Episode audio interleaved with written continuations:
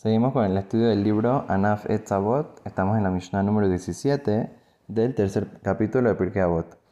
Habíamos comenzado a hablar sobre el gran sabio Rabbi Akiva. Estuvimos hablando bastante sobre sus grandes cualidades, sobre toda su historia, cómo fue que él eh, poco a poco, pasito por pasito, pudo eh, ir logrando ser el gran sabio del pueblo de Israel que se convirtió de los sabios más famosos, importantes y más grandes de todas las generaciones en el pueblo de Israel. Como dijimos, que hasta los 40 años estuvo eh, siendo una persona que era ignorante, no sabía mucho del estudio de la Torá, y al final cuando se casó con su esposa Rahel, ella lo motivó para que vaya a estudiar, y él aprendió de diferentes mensajes, como por ejemplo el mensaje de la, roca, que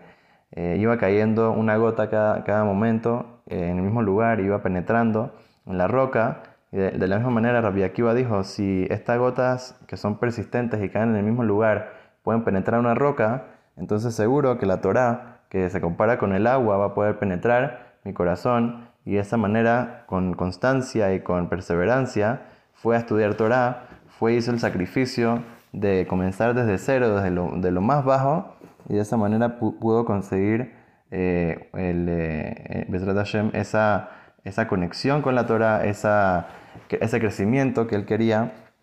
para poder acercarse siempre más al, eh, conocimiento de la Torah, a Kadosh Baruj y de esa manera poder ser el gran sabio del pueblo de Israel en el cual él se convirtió. O sea, ahorita nos enseña Rabbi Akiva en, esta Mishnah, nos enseña eh, mensajes muy importantes para nuestra vida, eh, que son en verdad también un poco de ayuda para cómo una persona puede llegar eh, guardar su Torah, puede eh, eh, cuidar su tradición, su religión,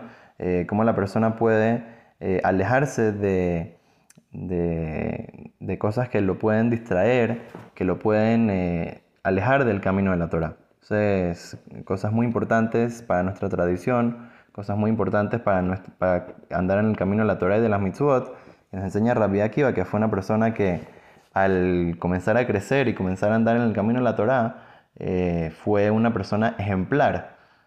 De qué significa ser una persona que en verdad eh, está siguiendo las tradiciones de los rabinos, de nuestros padres, de nuestros ancestros, y de esta manera, Bedrat Hashem acercarse cada vez más y más a Kadosh Baruj Entonces dice Rabbi Akiva Omer, Rabbi Akiva solía decir Sehok,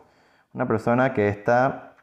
demasiado metido en burlas, Vekalut Rosh,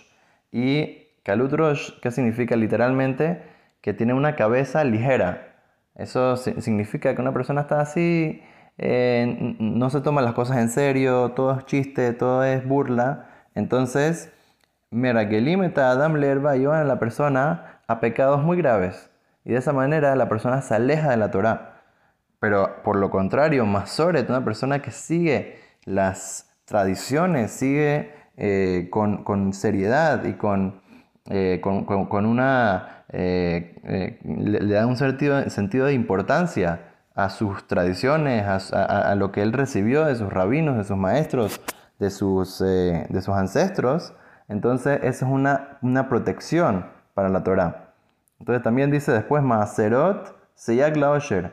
Ahora, una persona que quiere tener también riqueza, de acuerdo con eh, la verajá, la bendición que le, promete Dios a la persona en la Torah. ¿Cómo hace para hacer riqueza de la manera adecuada, como Dios eh, le está pidiendo a la persona? Maaserot, es la persona que se cuide mucho de el maaser, de dar el diezmo siempre de, todas sus ganancias a eh, para que de esa manera cumple con la, con la mitzvah de, de, de maaser, de dar el diezmo a, caridad, y de esa manera Kadosh Baruj también le sigue dando a la, persona verajá para que pueda seguir cumpliendo con las mitzvot y andar en el camino de la Torah de la mejor manera. También dice una cosa muy importante, ¿qué pasa si una persona eh, está tratando de cuidarse,